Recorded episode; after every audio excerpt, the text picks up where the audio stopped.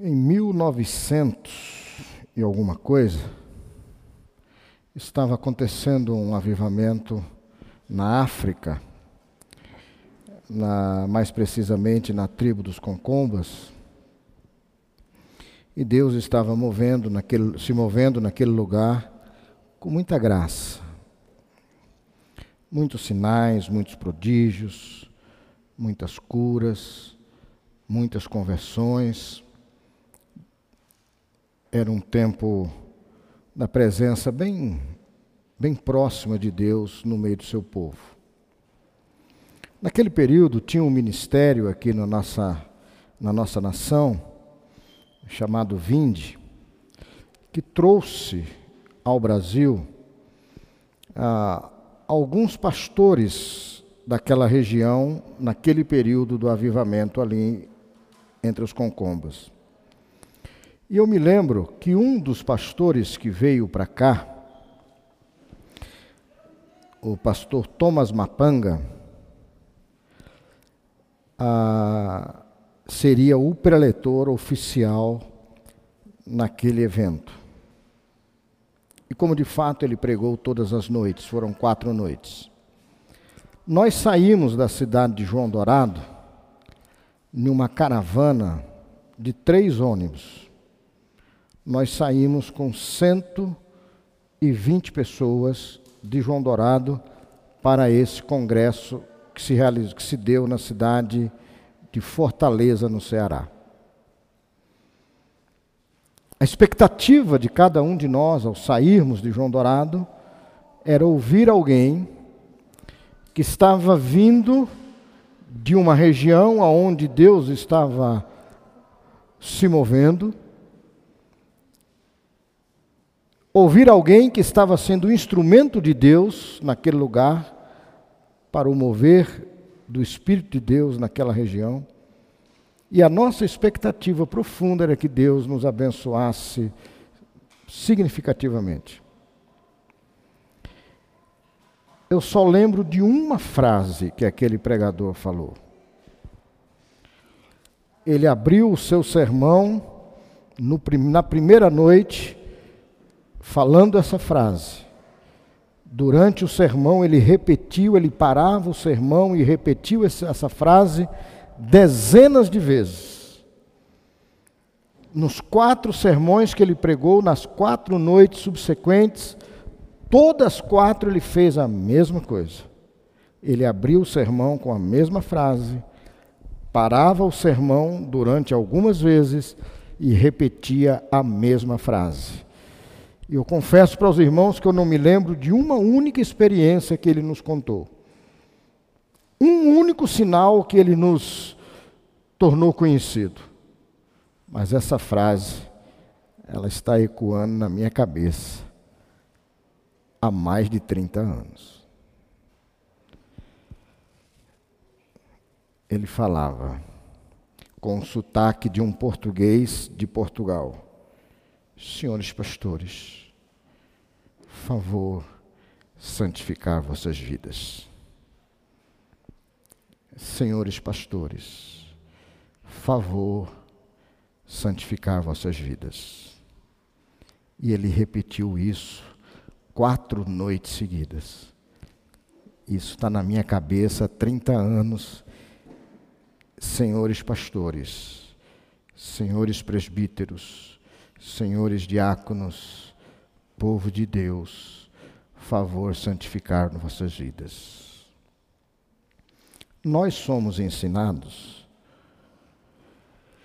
que o que nos afasta de Deus é o pecado. E é um ensinamento bíblico. De fato, o pecado nos afasta de Deus. No entanto, a mesma Bíblia que diz que o pecado nos afasta de Deus, ela nos apresenta situações, momentos, conquistas que não são pecaminosas, mas que de igual forma ao pecado nos afastam de Deus. Não é só o pecado que nos distancia de Deus. Tem coisas que são legítimas, verdadeiras, agradáveis, que nos separam de Deus. Jesus conta uma parábola chamada Grande Ceia. Um senhor resolve fazer um encontro e prepara uma grande ceia. A mesa está posta, preparada, e ele manda chamar os convidados. O primeiro convidado diz ao mensageiro do Senhor: Que legal. Palavras minhas. Que legal. Que bom que o nosso Senhor preparou essa mesa. Poxa, vai ser um encontro maravilhoso. Como eu gostaria de estar lá. Mas eu não posso. Eu comprei um campo. E eu preciso cuidar do campo. Por favor, peça ao meu Senhor que não leve em consideração a minha ausência. Mas me perdoe, eu não vou poder ir. Aquele enviado do Senhor procura o segundo convidado. O segundo convidado diz: Aleluia, glória a Deus, que coisa boa, vai ser um encontro maravilhoso. Eu sei que o nosso Senhor preparou algo especial para os que estiverem presentes. Mas eu não vou poder ir. Eu comprei cinco juntas de bois. Por favor, olha, por favor, diga diretamente ao meu Senhor para me perdoar. Eu não vou poder ir.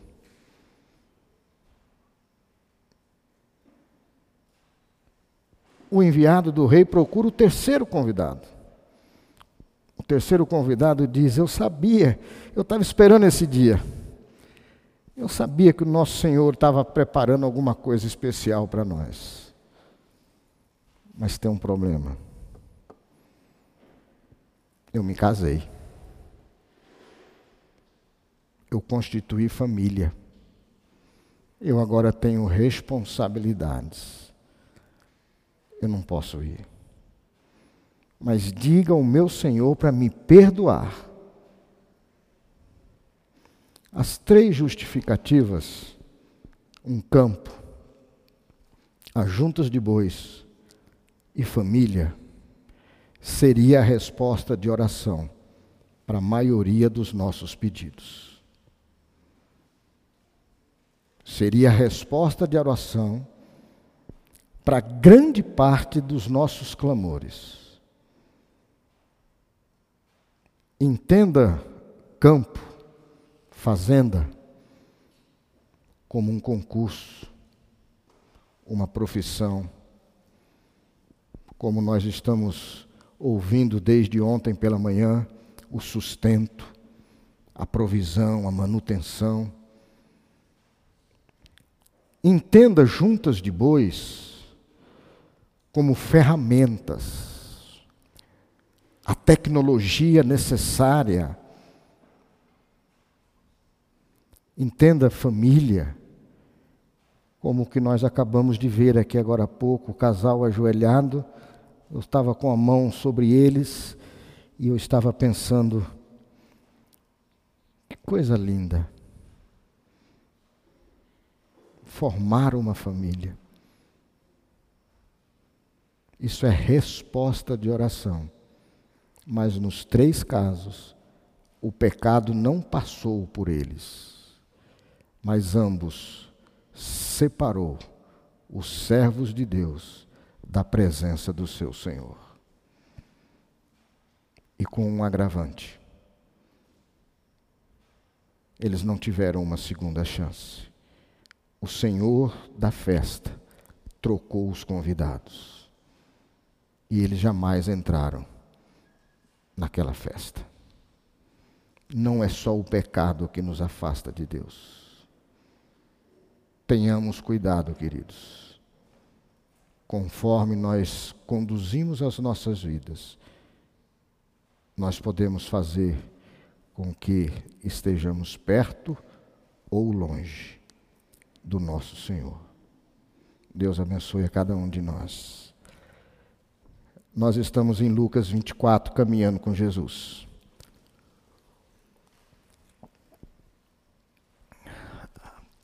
Nós temos uma caminhada de oração de manhã.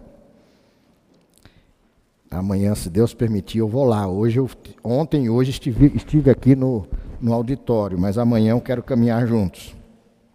Mas desde ontem nós estamos caminhando com Jesus. Coisa boa, né?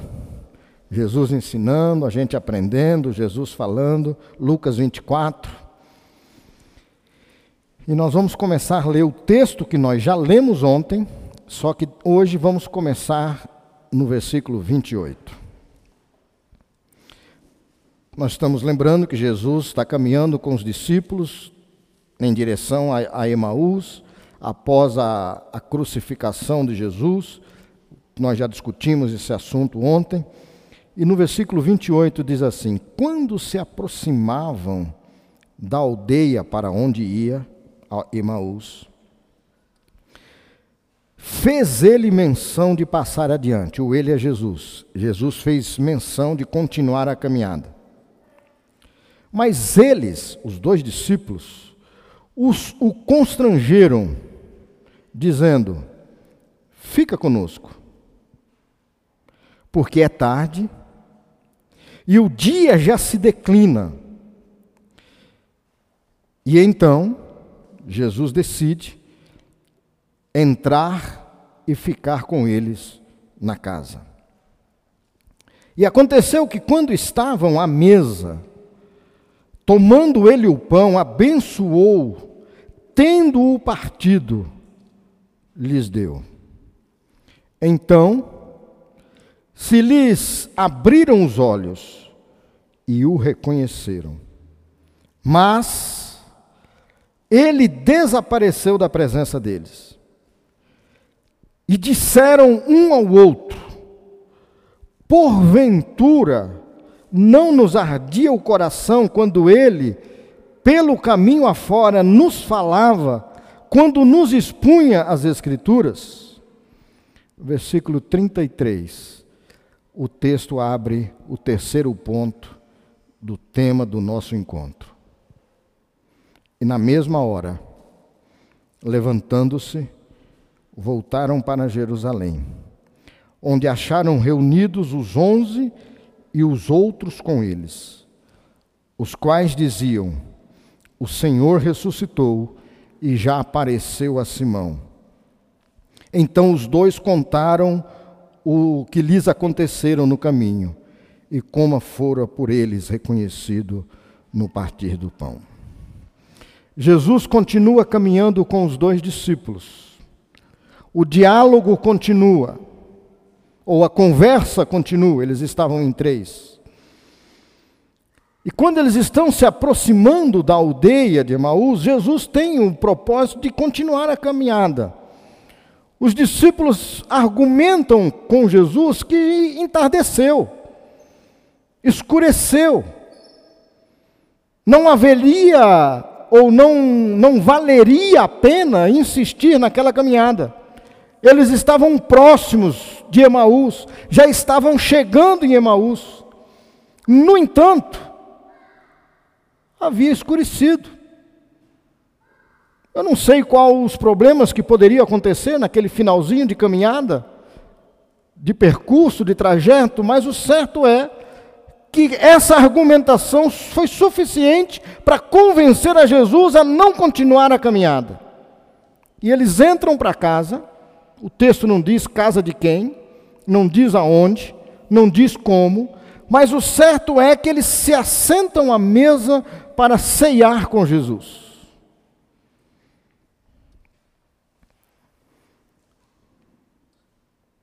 Jesus dá-nos entender o texto que ele tinha um modo peculiar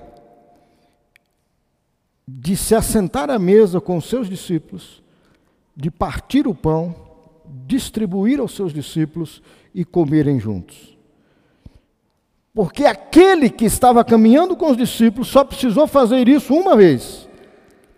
A forma como ele pegou o pão, a forma como ele partiu o pão, a forma como ele deu graças pelo pão e a forma como ele distribuiu o pão entre os três foi o suficiente, foi tudo o que se era necessário para que as escamas dos olhos, a barreira da compreensão, a barreira da possibilidade de, de saber com quem eles estavam assentados, fosse quebrada ou fossem retiradas, e eles então reconhecem que quem está com eles não é um estranho, não foi alguém que apareceu do nada, mas era o seu Senhor Jesus Cristo de Nazaré. Preste atenção, queridos. Quando eles percebem que estavam na presença de Jesus, Jesus desaparece. Quando eles percebem que o seu Senhor estava presente, e era Ele que havia ressuscitado, eles não têm o privilégio, o prazer, a alegria de continuar nesse encontro. Jesus sai da presença deles.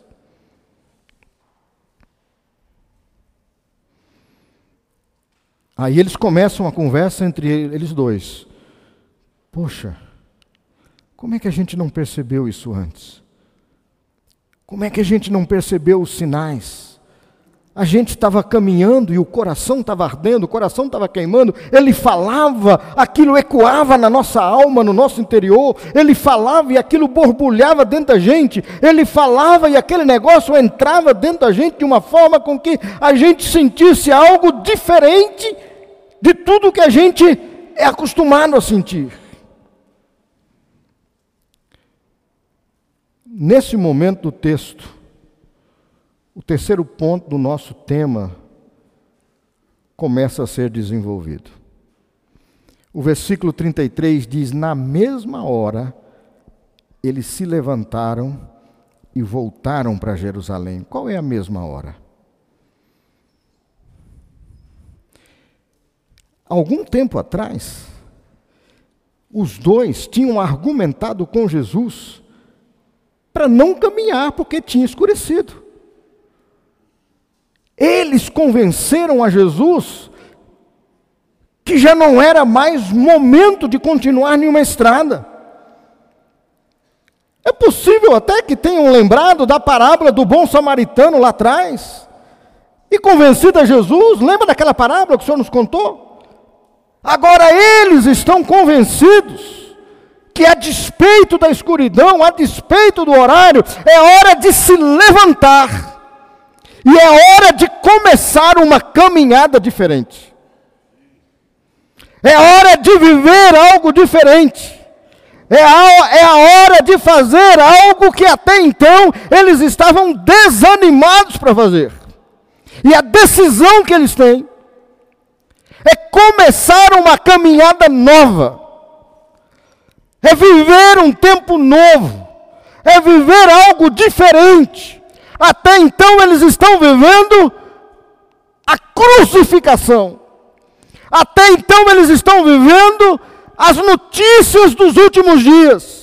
Até então eles estão vivendo tudo aquilo que eles estavam experimentando de tristeza, de desencanto, de abatimento, de frustração, de desânimo. Eles estão vivendo isso, mas quando seus olhos são abertos, a despeito da noite, a despeito das adversidades, a despeito dos argumentos que eles usaram com Jesus para convencê-lo a ficar com eles, a não caminhar, eles decidem voltar, agora não mais para Emaús, mas eles voltam para Jerusalém. eles resolvem agora não mais se entregarem ao abatimento da alma, mas agora eles resolvem viver. Eles resolvem viver. Mas a grande questão, queridos, quando eles estão voltando para Jerusalém, que eles decidiram viver, é em que nível de fé eles decidiram viver. Este é o grande questão. Essa é a grande questão. Que nível de fé eles decidiram viver? Nós aprendemos hoje de manhã, para alguns foi relembrado hoje pela manhã, alguns tipos de fé. Nós vimos, pelo menos na carta que nós estamos caminhando sobre elas, que pelo menos três tipos de fé. Que tipo de fé é a caminhada que esses homens decidem viver a partir daqueles olhos abertos? Eu não sei o tipo de fé que nós estamos caminhando hoje, mas eu posso afirmar alguma coisa sem medo de errar a fé que a igreja do nosso Senhor Jesus Cristo está praticando nos dias atuais não é a fé que aqueles discípulos decidiram viver. Não é. Primeiro, aqueles discípulos decidiram viver de uma forma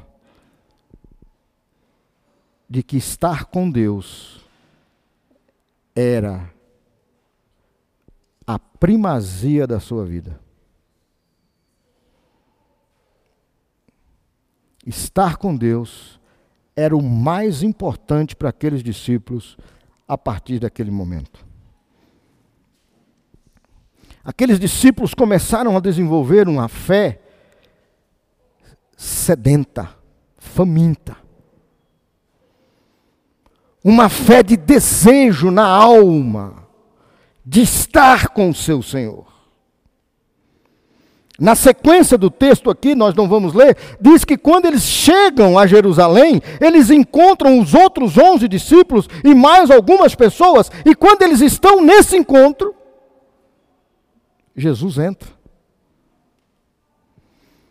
Eles começam a ter uma vida aonde Jesus é a prioridade. O salmista é acostumado a ministrar sobre fome sobre Deus. E eu caminhei muitos anos da minha vida cristã sem entender isso. Em uma tarde, eu fui a uma churrascaria para almoçar. Fui com uma, uma outra pessoa. Quando nós chegamos à churrascaria, tinha uma pessoa sentada na calçada. E eu olhei para aquela pessoa, eu percebi que ele estava com fome. Eu perguntei para ele: Você está com fome? Ele disse: Estou. Você quer comer? Ele disse: Quero. Você quer que você aceita que eu traga um prato de comida para você? Ele disse: Aceito. Eu fui lá e pedi a, a, aos serventes da churrascaria que preparassem uma marmita. E eu pedi, façam uma marmita generosa. Uma marmita que possa atender à necessidade de um homem que está com muita fome. E eles fizeram aquela marmita, eu trouxe nas mãos aquela marmita com os talheres e entreguei para aquele rapaz. Ele pegou a marmita em uma mão, pegou os talheres com a outra, jogou no chão e colocou a marmita entre as, em cima das duas pernas e começou a comer com as duas mãos. Ele pegava naquela comida e trazia na boca, a comida descia, escorregava, ele pegava um, um, uma coxa de galinha, ele engolia aquele negócio assim, numa velocidade, numa rapidez. Eu fiquei impressionado aquilo, eu me assustei, e falei, meu Deus, o que é que está acontecendo? Ele comeu aquela marmita em segundos. Eu perguntei, saciou a sua fome? Ele disse: Não. Você quer mais? Quero. Eu voltei lá, peguei a segunda marmita, trouxe para ele. De igual forma, ele nem olhou para os talheres, ele pegou aquele negócio, comeu, comeu, comeu, comeu, comeu. Quando ele terminou, perguntei: saciou a fome? Ele disse: Não. Você quer mais? Ele disse: Quero. Eu trouxe a terceira marmita e ele comeu de igual forma. Quando ele terminou, perguntei: Você quer chupar uma, sobre, uma melancia como sobremesa? Ele disse: Faz favor. Eu fui lá, peguei uma uma, uma, uma, uma, uma melancia pela metade, era uma melancia grande assim. Eu trouxe a metade daquela melancia, trouxe uma colher para ele chupar aquela melancia. Ele não pegou a colher, ele metia a mão naquele negócio assim e colocava na boca. Quando ele terminou de comer, eu perguntei: tem quanto tempo que você não come? Ele diz: há muitos dias. Ele ficou sentado descansando, nós entramos para almoçar. Quando eu sentei na mesa, o companheiro que estava comigo me perguntou: E aí, Paulo, você está com fome? Naquela tarde eu respondi: Eu preciso rever o meu conceito de fome.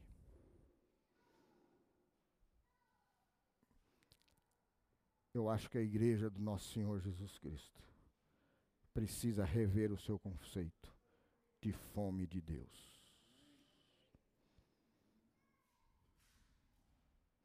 Parece-me que nós estamos mais com vontade de comer do que com fome. Porque vontade de comer é quando você sacia, você se alegra, você aprecia o que está comendo, você escolhe o que vai comer, você tem preferências. É você que determina o que é que você quer o quanto você quer, se você quer, se não quer. Isso é vontade de comer. E o salmista não diz isso de Deus. E os discípulos não caminharam mais com vontade de Deus. Eles passaram a caminhar, a viver fome de Deus. Fome de Deus. Mas eles caminham numa, numa segunda perspectiva é nenhuma comunhão profunda de relacionamento com Deus. A caminhada daqueles discípulos a partir daquele momento foi uma caminhada de um relacionamento profundo com Deus.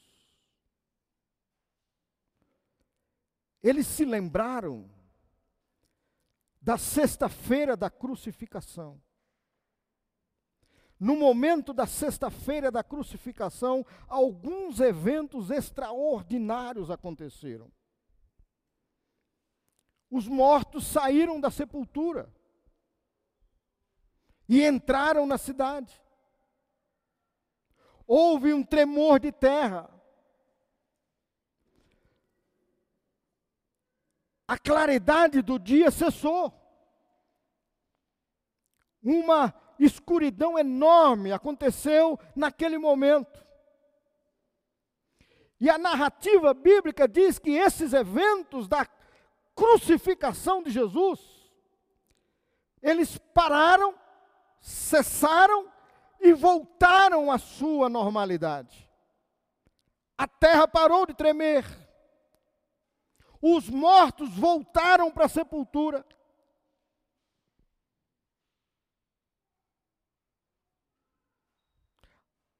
O dia voltou a clarear. Mas teve um evento, queridos, que aconteceu naquela morte de Jesus, que nunca mais voltou ao normal. O quarto evento foi o véu do templo se rasgou de cima a baixo. Esse véu nunca mais se fechou. No entanto, nós, igreja do Senhor Jesus Cristo, insistimos em ficar do lado de fora do véu. O véu está aberto. A possibilidade de viver um relacionamento profundo com aquele que está além do véu não está sendo o desejo principal do nosso coração.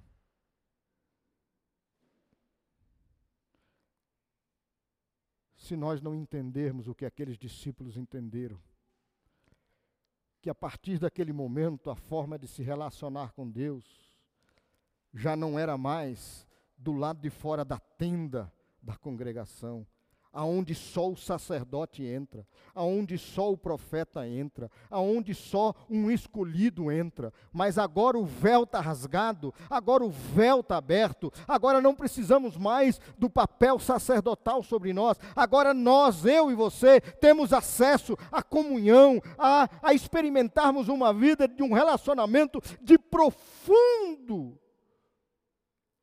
significado com aquele que está além do véu. O véu nunca mais se fechou e nunca se fechará. Os discípulos entenderam que eles iam viver nessa perspectiva. Mas tem uma terceira situação aqui. Eles se moveram no ministério debaixo do poder de Deus eles começaram a caminhar e a viver na perspectiva de que o poder de Deus precisava fazer parte da caminhada deles. Eles entenderam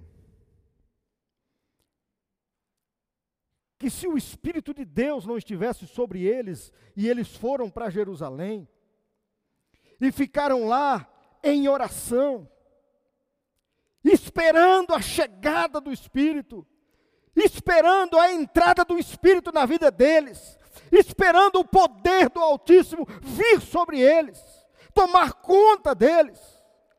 Eles entenderam que para caminhar, para viver a vida cristã, precisamos estar debaixo do poder do Altíssimo, do Espírito Santo de Deus. E eles ficaram trancados até a chegada desse poder na vida deles.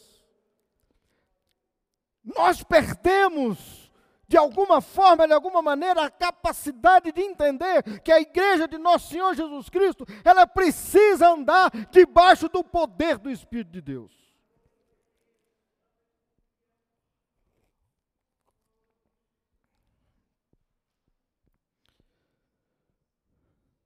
Pedro é uma figura diferente do dos outros no colégio apostólico. Mas Pedro tinha algumas coisas que devem chamar a nossa atenção. Os discípulos estão dentro de um barco, Jesus está lá fora, exercendo a sua vida pessoal de oração, e de repente Jesus resolve vir para o barco, aonde os discípulos estavam. E a narrativa bíblica diz que quando Jesus está se aproximando do barco, acontece um vento, um, um, um, um, mover diferente nas águas, e as águas começam a ficar agitadas, e o barco começa a balançar, e Jesus vem caminhando sobre as águas. E quando Jesus se aproxima, os discípulos olham para aquele, aquele clarão que está aparecendo ali no meio da escuridão, e eles pensam que é um fantasma.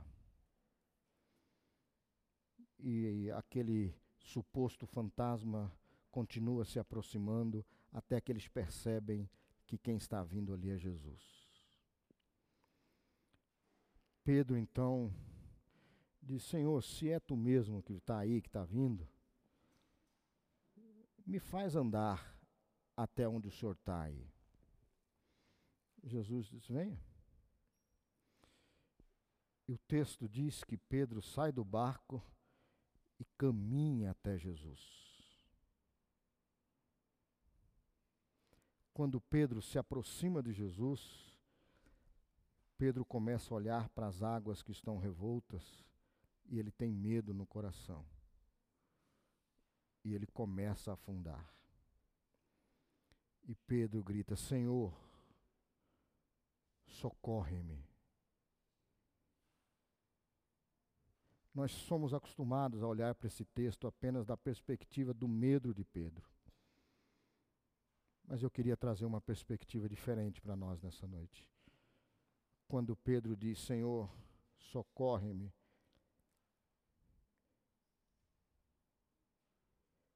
Pedro está dizendo para Jesus: Eu me recuso a abrir mão do sobrenatural do Senhor sobre a minha vida. Pedro era pescador desde menino. A distância que Pedro estava do barco não era grande, porque eles estavam conversando com Jesus normalmente. Isso nos leva a acreditar que a distância do barco era uma distância pequena. Pedro era um exímio nadador. Ele poderia voltar de onde estava nadando para o barco, mas Pedro se recusou a voltar no seu braço. Pedro recusou voltar com as suas próprias forças. Pedro recusou a resolver problemas, adversidades, complexidades com a sua própria experiência, com a sua própria vivência. Pedro recusou isso e Pedro disse: Senhor, me socorre. Eu não quero voltar nadando. Eu vim caminhando sobre as águas e vou voltar para o barco caminhando sobre elas, porque eles entenderam que caminhar e viver a vida cristã precisa ser debaixo do poder de Deus. Quantos problemas, pastor Alcides, da igreja nós estamos resolvendo na nossa sabedoria? Quantos aconselhamentos nós estamos fazendo na nossa capacidade humana, intelectual, a nossa sabedoria, a nossa experiência de vida? Geralmente a gente, as pessoas nos procuram e dizem, eu vim, eu, eu te procurei, porque você é experiente, você já tem 40 anos de vida cristã. Queridos, como eu gostaria de alguém me procurar dizer, eu vim aqui não é porque você tem 40, vida, 40 anos de vida cristã. Eu venho aqui porque eu creio que o poder de Deus está sobre sua vida. Eu venho aqui porque eu acredito que você não quer voltar para o barco nadando junto comigo. Você não vai me apresentar uma prancha ou um jet ski. Você não vai me apresentar uma alternativa humana. Você vai abrir uma alternativa que venha dos, dos céus. E é isso que eu quero para a minha vida. Mas tem uma quarta, uma quarta perspectiva dessa caminhada, desse viver que os discípulos decidiram. Os discípulos decidiram reconhecer o chamado para salvar os perdidos. Eles decidiram e compreenderam que a razão da caminhada deles dali em diante, a razão de viver daqueles homens dali em diante, era o perdido. Eles entenderam que Jesus Cristo, o seu Senhor, caminhou com eles até ali, preparando-os para dali para frente, eles caminharem buscando aqueles que estavam perdidos. Eles se lembraram de quantas vezes Jesus foi criticado, porque estava com uma mulher no tanque de Samaria. Eles se lembraram quantas vezes Jesus foi criticado porque comeu com pecadores. Eles se lembraram quantas vezes Jesus foi amaldiçoado porque ele decidiu entrar e se misturar com o podre, o imundo, o cheio de chagas, os rejeitados pela sociedade. Eles se lembraram que Jesus Cristo, o seu Senhor, havia dito para eles que ele, Jesus, tinha vindo buscar os pecadores. E lá na frente um deles vai dizer: Eu sou o principal desses. O apóstolo Paulo diz. Queridos, eu imagino a caminhada de fé do apóstolo Paulo. A Bíblia diz que o apóstolo Paulo tinha um espinho na carne. Dois mil anos de teologia não explica que, que espinho é esse. E eu não tenho a menor intenção de trazer aqui um espinho e botar na vida de Paulo. Mas eu queria lembrar um, um tormento na vida de Paulo. Paulo se tornou um dos maiores pregadores, evangelista, cheio de Deus, cheio do Espírito de Deus, aonde Paulo passava, pregava, as igrejas eram formadas, as igrejas eram levantadas. Meus queridos, pensa aqui comigo. Paulo pregando em uma dessas cidades. E no final do seu sermão, pastor Alcides, Paulo faz um apelo. E os pecadores levantam as mãos e dizem: Nós queremos Jesus, nós aceitamos Jesus. E de repente, no final da oração, se naquela época era o modelo de hoje, eles pegam os endereços dos novos convertidos, o celular, o Instagram, o Face. Eles abrem uma, uma, uma ponte de comunicação entre o, o novo convertido. E de repente Paulo vai fazer uma visita para um novo convertido. E Paulo bate na porta e entra. E Paulo diz: Quem é você? aquele rapaz de 17 anos, que levantou a mão, que foi à frente, que aceitou Jesus, ele olha para Paulo e diz assim: Eu sou neto daquele que o Senhor matou algum tempo atrás. O senhor lembra daquela casa que o Senhor entrou? O senhor matou o pai, o senhor matou a mãe, o senhor matou as crianças. E tinha um menininho que saiu correndo pela porta do fundo. E o exército que estava debaixo da sua, da sua ordem não conseguiu pegar. Aquele menininho sou eu. Eu não sei qual é o espinho da carne de Paulo, mas eu imagino a dor da alma daquele homem.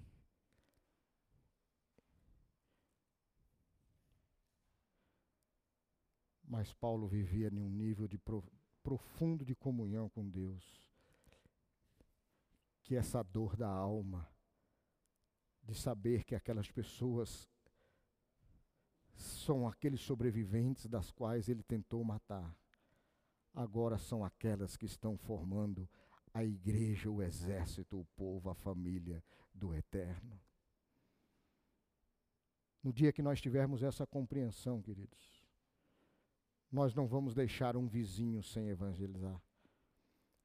Nós não vamos deixar os nossos professores de faculdade, com todas as suas influências ideológicas, filosóficas, com todas as suas influências de tudo que você possa imaginar desse, desse, desse mundo que nós estamos vendo nas faculdades de hoje nós vamos ter coragem de dizer para o nosso professor: o senhor está perdido. Você precisa de Jesus de Nazaré. Se Jesus não entrar na sua vida, você vai para o inferno com toda a sua sabedoria, com toda a sua influência marxista.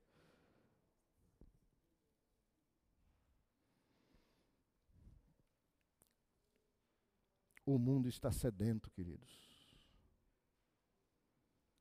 E nós precisamos saciar a sede do mundo. Por conta do horário, eu vou terminar contando uma história.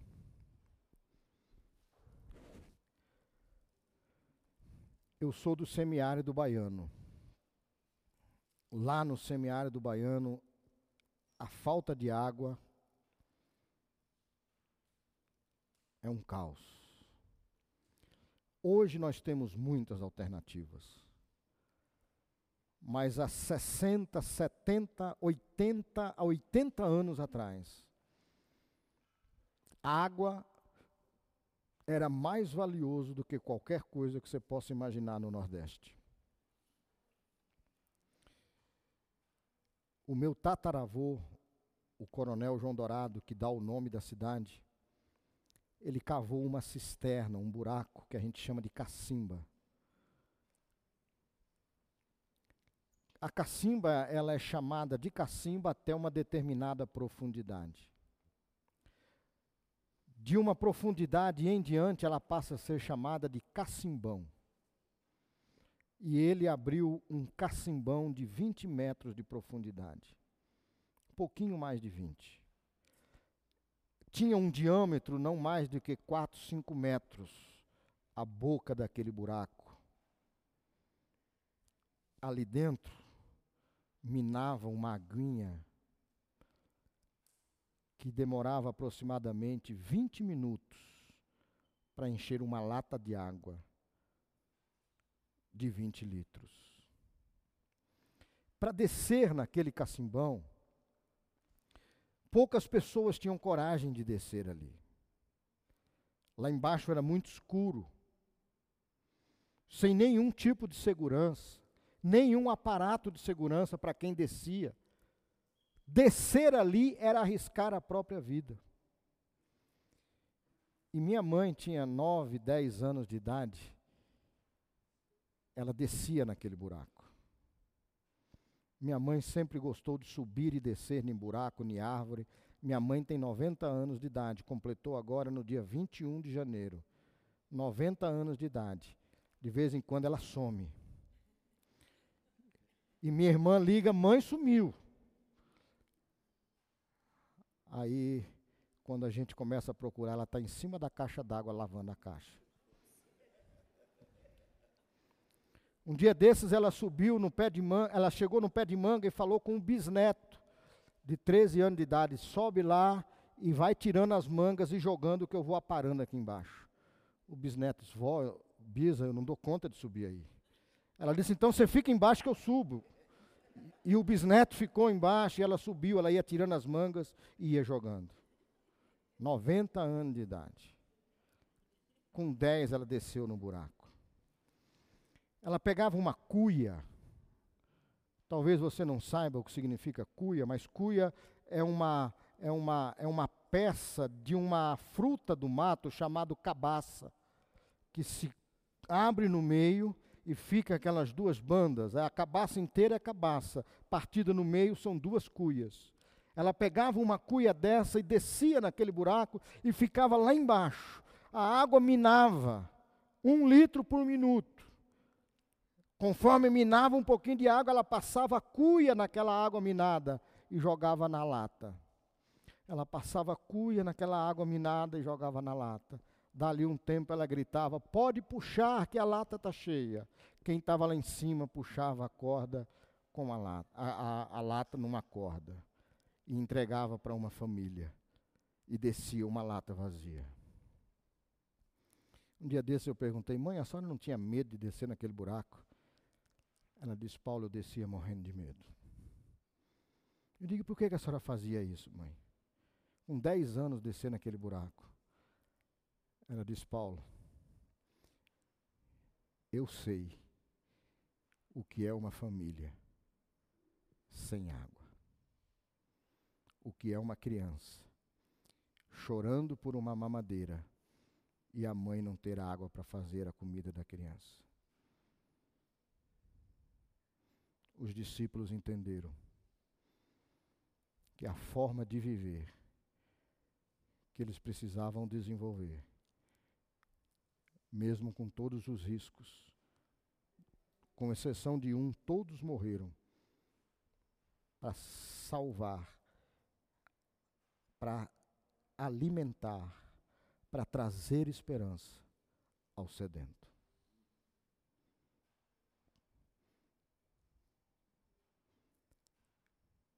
Queridos, não basta a gente saber que está escrito. Não basta a gente crer no que está escrito. Se nós não vivermos a perspectiva de quem escreveu o que está escrito, nós não vamos conseguir des desempenhar, desenvolver, cumprir o nosso papel como igreja do nosso Senhor Jesus Cristo. Só o faremos se a gente souber que lá em cima tem alguém com sede, mas nós estamos na fonte da água nós estamos na fonte. a gente tem a cabaça na mão, a gente pode rapar a cabaça no chão, a gente pode jogar na água e a gente pode gritar para os anjos: pode puxar, que mais um se rendeu a Jesus. Pode puxar, que tem mais um aqui que foi salvo. Pode puxar, que tem mais um aqui que o nome está escrito no livro da vida. Procura aí e pode puxar que ele está chegando. Nós precisamos crer nisso. Mas o Espírito de Deus é que faz isso. Eu pedi para a gente cantar, se já puder aproveitar, é porque nós cantamos agora há pouco, que é o Espírito de Deus que faz isso eu gostaria de desafiar você nessa noite a crer nisso e viver nessa perspectiva de que o Espírito de Deus faz. E Ele faz e continua fazendo e vai fazer, porque o véu não se fechou e nem vai se fechar.